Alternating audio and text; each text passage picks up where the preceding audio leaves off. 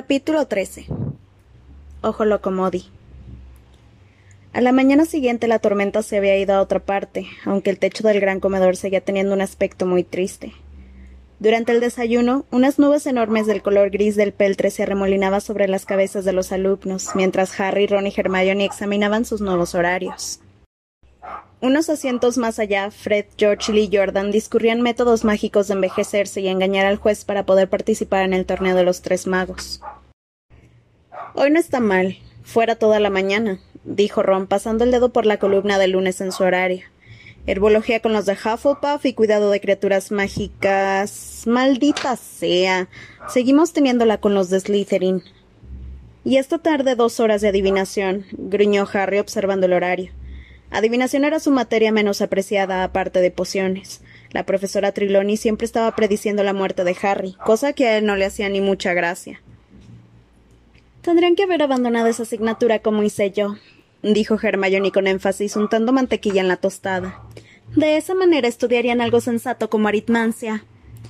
Estás volviendo a comer, según veo, dijo Ron, mirando a Hermione y las generosas cantidades de mermelada que añadía su tostada encima de la mantequilla. He llegado a la conclusión de que hay mejores medios de hacer campaña por los derechos de los elfos, repuso Hermione con altivez. Sí, y además tenías hambre, comentó Ron sonriendo. De repente oyeron sobre ellos un batir de alas y un centenar de lechuzas entró volando a través de los ventanales abiertos. Llevaban el correo matutino. Instintivamente Harry alzó la vista, pero no vio ni una mancha blanca entre la masa de marrón y gris. Las lechuzas volaron alrededor de las mesas, buscando a las personas a las que iban dirigidas las cartas y paquetes que transportaban. Un cárabo grande se acercó a Neville Longbottom y dejó caer un paquete sobre su regazo.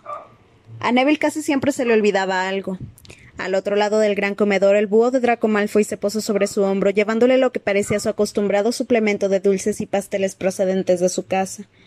Tratando de olvidar el nudo en el estómago provocado por la desilusión, Harry volvió a sus hojuelas de avena.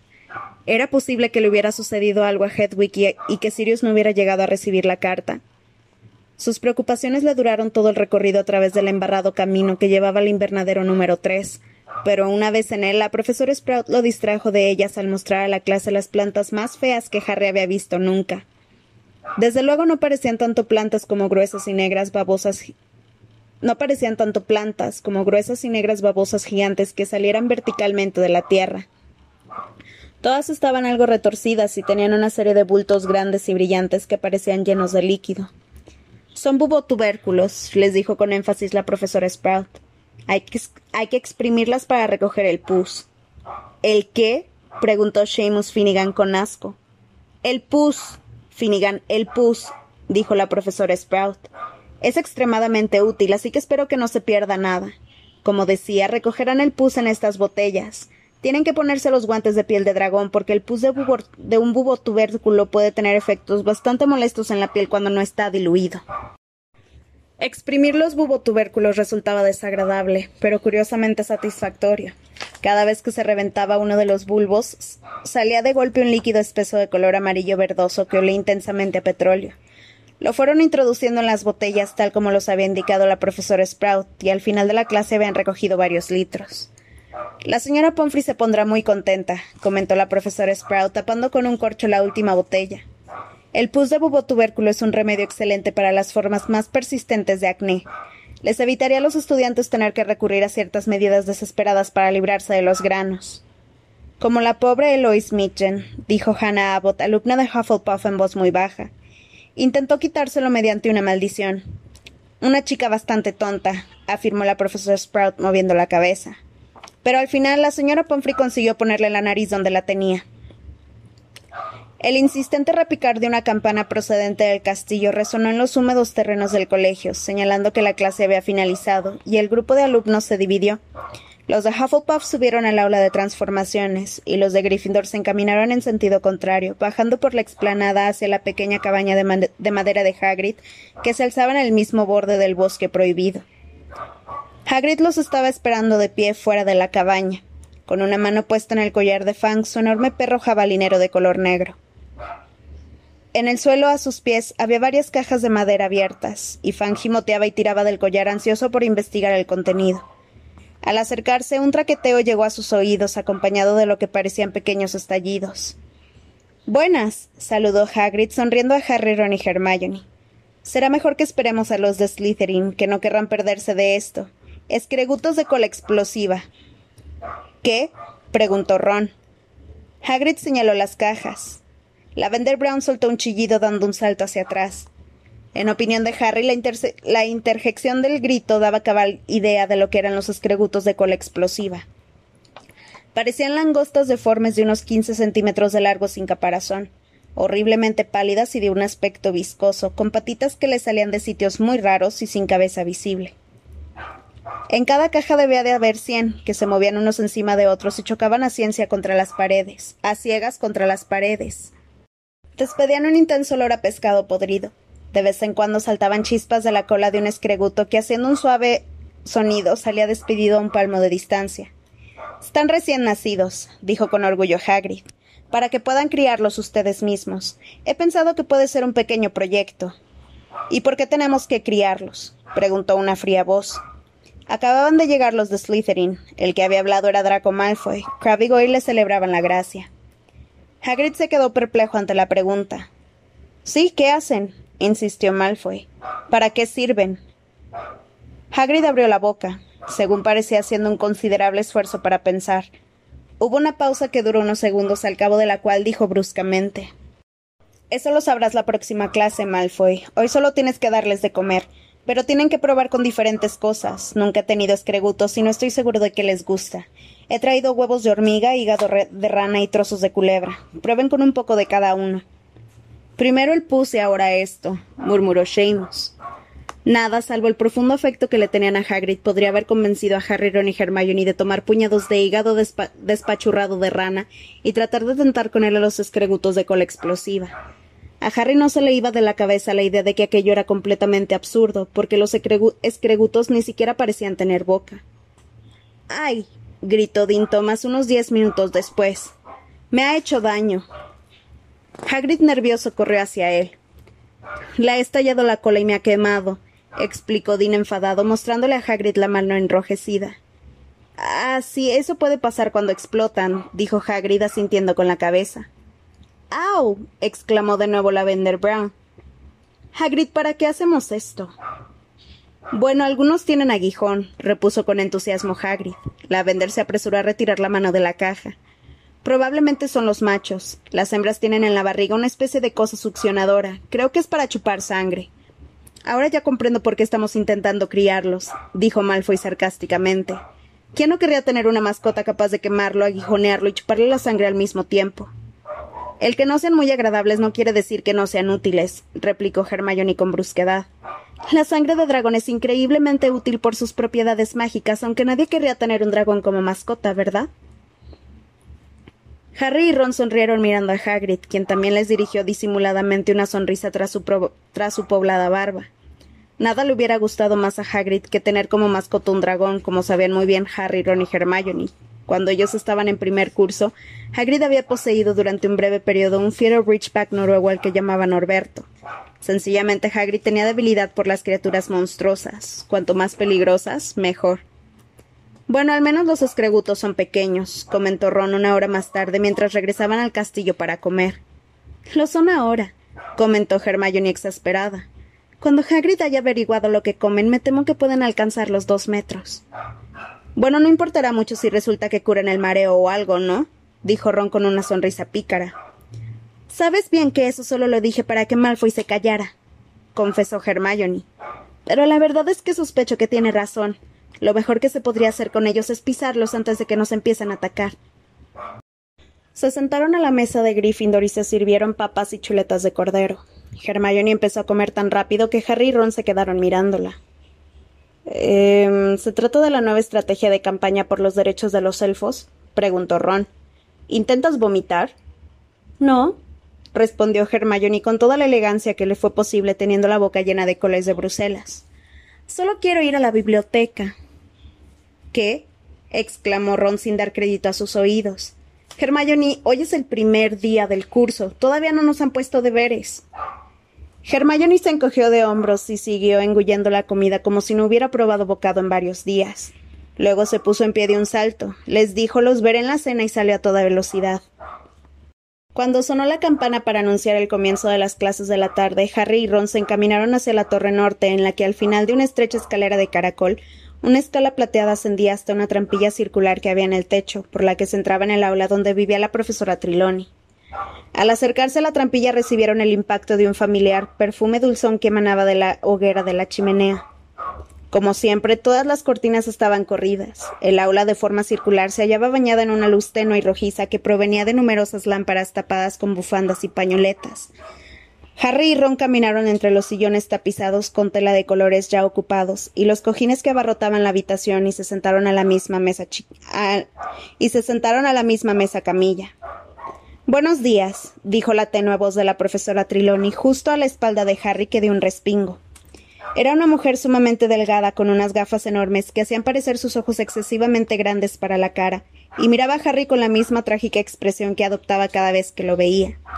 La acostumbrada la acostumbrada abundancia de avalorios, cadenas y pulseras brillaba sobre su persona a la luz de la hoguera. Estás preocupado, querido mío, le dijo a Harry en tono lúgubre. Mi ojo interior puede ver por detrás de tu valeroso rostro la tribulada alma que habita dentro y lamento decirte que tus preocupaciones no carecen de motivo. Veo ante ti tiempos difíciles, muy difíciles. Presiento que eso que temes realmente ocurrirá, y quizá antes de lo que crees. La voz se convirtió en un susurro. Ron miró a Harry y éste le devolvió la mirada muy fríamente. La profesora Triloni les dejó y fue a sentarse en un sillón grande de orejas ante el fuego de cara a la clase. Lavender Brown y Parvati Patil, que admiraban intensamente a la profesora Triloni, estaban sentadas sobre cojines muy cerca de ella. Queridos míos, ha llegado la hora de mirar las estrellas, dijo. Los movimientos de los planetas y los misteriosos prodigios que revelan tan solo aquellos capaces de comprender los pasos de su danza celestial. El destino humano puede descifrarse en los rayos planetarios que se entrecruzan. Pero los pensamientos de Harry se habían lanzado a vegar. Aquel fuego perfumado siempre conseguía adormecerlo y atontarlo, y las divagaciones de la profesora Triloni nunca lograban lo que se dice encandilarlo, aunque en aquel momento no podía dejar de pensar en lo que ella le acababa de decir. Presiento que eso, es, que eso que temes realmente sucederá. Pero Hermione tenía razón, pensó Harry de mal talante. La profesora Triloni no era más que un fraude. En aquel momento no había nada que él temiera en absoluto. Bueno, salvo que se tuvieran en cuenta los temores de que hubieran atrapado a Sirius. Pero ¿qué sabía la profesora Triloni? Hacía mucho que había llegado a la conclusión de que su don adivinatorio no era nada más que aprovechar las casualidades y ponerle mucho misterio a la cosa. Excepto, claro está, aquella vez al final del último curso, cuando predijo que Voldemort se alzaría de nuevo. El mismo Dumbledore dijo que aquel trance le parece auténtico, después de que Harry se lo describió. Harry, susurró Ron. ¿Qué? Harry miró a su alrededor. Toda la clase se estaba fijando en él. Se sentó más tieso. Había estado a punto de dormirse entre el calor y sus pensamientos. Estaba diciendo, querido mío, que tú naciste claramente bajo la torva influencia de Saturno, dijo la profesora Triloni con una leve nota de resentimiento en la voz ante el hecho de que Harry no hubiera estado pendiente de sus palabras. Perdón, ¿nací bajo qué? preguntó Harry.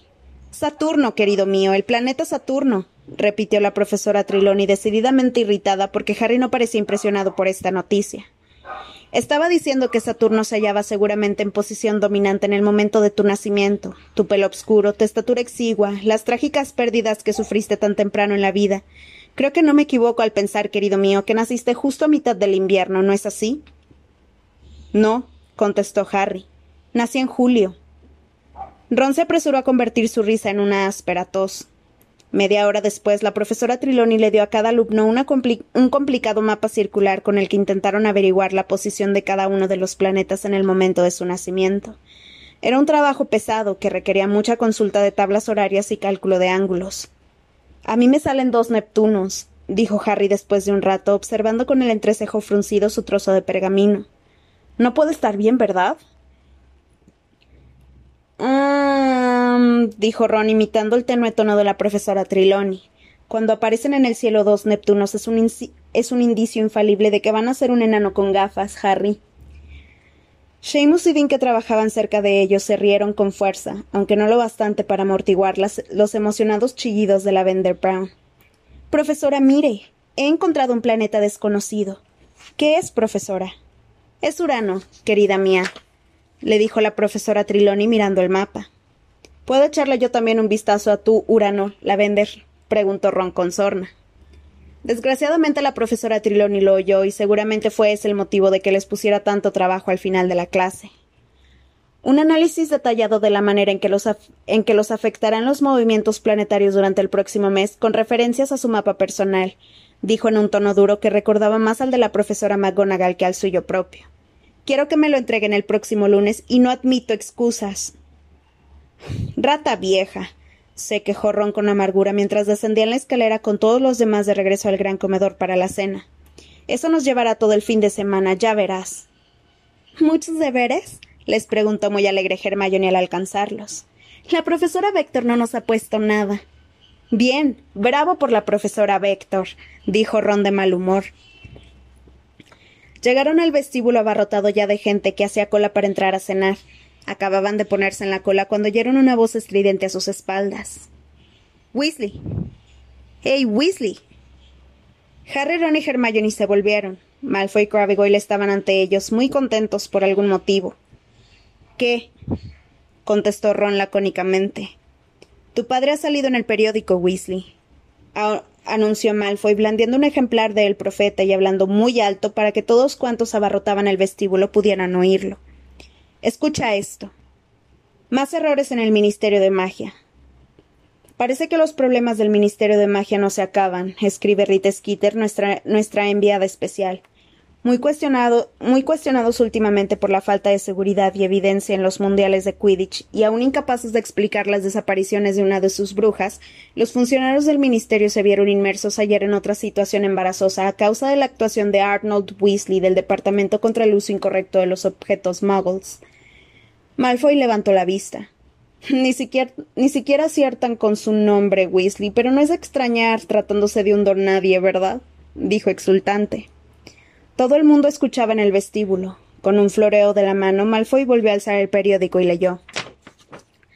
Arnold Weasley, que hace dos años fue castigado por la posesión de un coche volador, se vio ayer envuelto en una pelea con varios guardadores de la ley Muggles, llamados policías, a propósito de, ciertos contenedores de basura muy agresivos. Parece que el señor Weasley acudió raudo en ayuda de Ojo Locomodi, el anciano exauror que abandonó el ministerio cuando dejó de distinguir entre un apretón de manos y un intento de asesinato. No es extraño que habiéndose personado en la muy protegida casa del señor Modi, el señor Weasley hallara que su dueño, una vez más, había hecho saltar una falsa alarma. El señor Weasley no tuvo otro remedio que modificar varias memorias antes de escapar de la policía, pero rehusó explicar a el profeta por qué había comprometido al ministerio en un incidente tan poco digno y con tantas posibilidades de resultar muy embarazoso. Y viene una foto, Weasley, añadió Malfoy, dándole la vuelta al periódico y levantándolo. Una foto de tus padres a la puerta de su casa. Bueno, si esto se puede llamar casa. Tu madre tendría que perder un poco de peso, ¿no crees? Ron temblaba de furia. Todo el mundo lo miraba. Métetelo por donde te quepa, Malfoy, dijo Harry.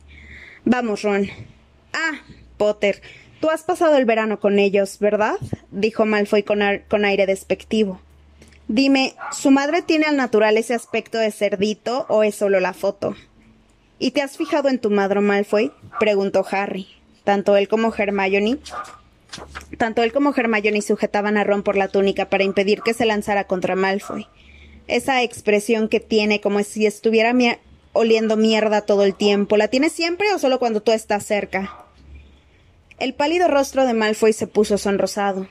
No te atrevas a insultar a mi madre, Potter, pues mantén cerrada tu gracienta boca, le contestó Harry dándose la vuelta. Hubo gritos. Harry notó que algo candente le arañaba un lado de la cara y metió la mano en la túnica para tomar la varita. Pero antes de que hubiera llegado a tocarla, oyó una segunda explosión y un grito que retumbó en todo el vestíbulo. Ah, no, tú no, muchacho. Harry se volvió completamente. El profesor Moody bajaba cojeando por la escalinata de mármol. Había sacado la había sacado la varita y, apuntaba con ella a un hurón blanco que tiritaba sobre el suelo de losas de piedra en el mismo lugar en que había estado Malfoy. Un aterrorizado silencio se apoderó del vestíbulo. Salvo Modi, nadie movía un músculo. Modi se volvió para mirar a Harry, o al menos lo miraba con su ojo normal.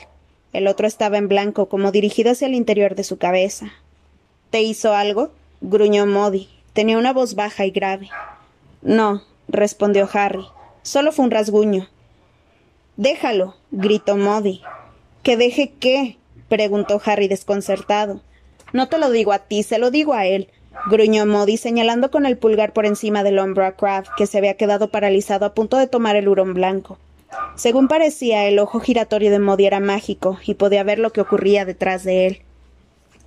Modi se acercó cojeando a Kraft, Goyle y el hurón, que dio un chillido de terror y salió corriendo hacia las mazmorras. Me parece que no vas a ir a ningún lado, le gritó Modi, volviendo a apuntar al hurón con la varita. El hurón se elevó tres metros en el aire, cayó al suelo dando un golpe y rebotó. No me gusta la gente que ataca por la espalda, gruñó Modi mientras el hurón saltaba cada vez más alto, chillando de dolor. Es algo innoble, cobarde e inmundo. El hurón se agitaba en el aire sacudiendo desesperado las patas y la cola. No vuelvas a hacer eso, dijo Modi, acompasando cada palabra a los botes del hurón. Profesor Modi, exclamó una voz horrorizada. La profesora McGonagall bajaba por la escalinata de mármol cargada de libros. Hola, profesora McGonagall, respondió Modi con tanta tranquilidad, haciendo saltar aún más, aún más alto el hurón. ¿Qué, está haciendo? preguntó la profesora McGonagall, siguiendo con los ojos la trayectoria aérea del hurón. Enseñar, explicó Modi. Ense Modi, ¿eso es un alumno? Gritó la profesora McGonagall al tiempo que dejaba caer todos los libros. Lo es, contestó Modi. No es cierto, vociferó la profesora McGonagall, bajando a toda prisa la escalera y sacando la varita. Al momento siguiente reapareció Malfoy con un ruido seco, hecho un ovillo en el suelo con el pelo lacio y rubio caído sobre la cara, que en ese momento tenía un color rosa muy vivo. Haciendo un gesto de dolor, se puso en pie. Modi, nosotros jamás usamos la transformación como castigo, dijo con voz débil la profesora McGonagall. Supongo que el profesor Dumbledore se lo explicó. Puede que lo haya mencionado, sí, respondió Modi, rascándose la barbilla muy tranquilo pero pensé que un buen susto haría algo con este chico. Lo que hacemos es dejarlo sin salir, Modi, o hablamos con el jefe de la casa a la que pertenece el infractor. Entonces haré eso, contestó Modi, mirando a Malfoy con desagrado. Malfoy, que aún tenía los ojos llenos de lágrimas a causa del dolor y la humillación, miró a, a Modi con odio y, y murmuró una frase de la que se pudieron entender claramente las palabras mi padre. ¿Ah, sí? dijo Modi en voz baja, acercándose con su cojera unos pocos pasos. Los golpes de su pata de palo contra el suelo retumbaron en todo el vestíbulo. Bien, conozco a tu padre desde hace mucho, muchacho. Dile que Modi vigilará a su hijo muy de cerca. Dile eso de mi parte. Bueno, supongo que el jefe de tu casa es Snape, ¿verdad? Sí, respondió Malfoy con resentimiento. Hmm, otro viejo amigo, gruñó Modi. Hace mucho que tengo ganas de charlar con el viejo Snape. Vamos, adelante. Y agarró a Malfoy del brazo para conducirlo de camino a las mazmorras. La profesora McGonagall lo siguió unos momentos con la vista. Luego apuntó con la varita los libros que se le habían caído y al moverla estos se levantaron de nuevo en el aire y regresaron a sus brazos. No me hablen, les dijo Ron a Harry y Hermione en voz baja cuando unos minutos más tarde se sentaban a la mesa de Gryffindor, rodeados de gente que comentaba muy animadamente lo que había sucedido. ¿Por qué no? preguntó Hermione muy sorprendida. Porque quiero fijar esto en mi memoria para siempre, contestó Ron con los ojos cerrados y una expresión de inmenso bienestar en la cara. Draco Malfoy, el increíble hurón saltarín. Harry y Hermione se rieron y Hermione sirvió estofado de buey en los platos. Sin embargo, Malfoy podría haber quedado herido de verdad, dijo ella. La profesora McGonagall hizo bien en detenerlo. Hermione, dijo Ron como una furia volviendo a abrir los ojos. No me estropees el mejor momento de mi vida. Hermione hizo un ruido de reprobación y volvió a comer lo más aprisa que podía. No me digas que vas a volver ahora por la noche a la biblioteca, dijo Harry observándola. No tengo más remedio, repuso Hermione. Tengo mucho que hacer. Pero has dicho que la profesora Vector no son deberes, lo cortó ella. Cinco minutos después, Hermione ya había dejado limpio el plato y había salido. Su sitio fue inmediatamente ocupado por Fred Weasley. ¿Qué me dicen de Modi? exclamó. ¿No es cool? Más que cool, dijo George sentándose enfrente de Fred. Super cool. afirmó Lee Jordan, el mejor amigo de los gemelos, ocupando el asiento que había al lado del de George. Esta tarde hemos tenido clase con él, les dijo a Harry y Ron. ¿Qué tal fue? preguntó Harry con interés. Fred, George y Lee Jordan intercambiaron miradas muy expresivas. Nunca habíamos tenido una clase como esa, aseguró Fred. Ese sabe, chicos, añadió Lee. ¿Qué es lo que sabe? Preguntó Ron, inclinándose hacia adelante. Sabe de verdad cómo hacer las cosas, dijo George con mucho énfasis. ¿Hacer qué? preguntó Harry. Luchar contra las artes obscuras, repuso Fred. Lo ha visto todo, explicó George. Sorprendente, dijo Lee. Ron se abalanzó sobre su mochila en busca del horario. No tenemos, con no tenemos clase con él hasta el jueves, concluyó desilusionado.